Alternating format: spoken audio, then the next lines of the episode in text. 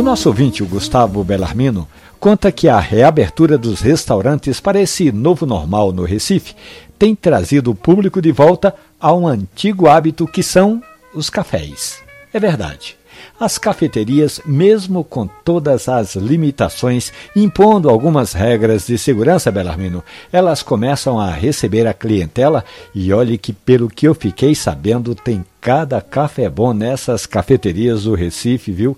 Ontem o Gustavo Bellarmino esteve no Arina, ali na zona sul da cidade, e ele contou que a movimentação é intensa desde o café da manhã ao almoço, entrando pela tarde e à noite, quando se nota a presença de um público misto que vai mudando ao longo das horas. Logo cedo chegam os adeptos da vida fit.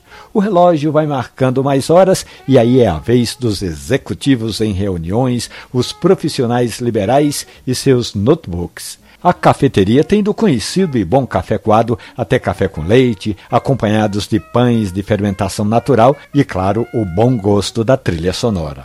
Boa dica do nosso multimídia Gustavo Bellarmino.